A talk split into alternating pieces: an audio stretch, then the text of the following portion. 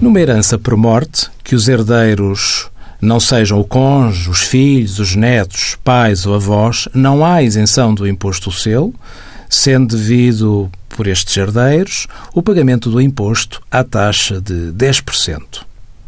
Mas nem todos os bens ou direitos que integram o acervo da herança estão sujeitos a imposto de selo.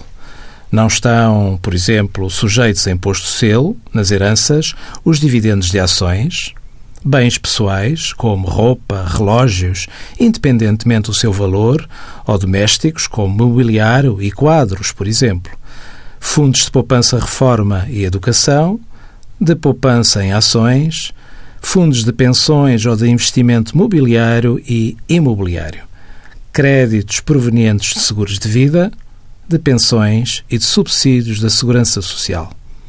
Importa também salientar que devem ser declarados todos os imóveis rústicos e urbanos em propriedade plena que estejam em nome do falecido, incluindo os que lhe foram doados.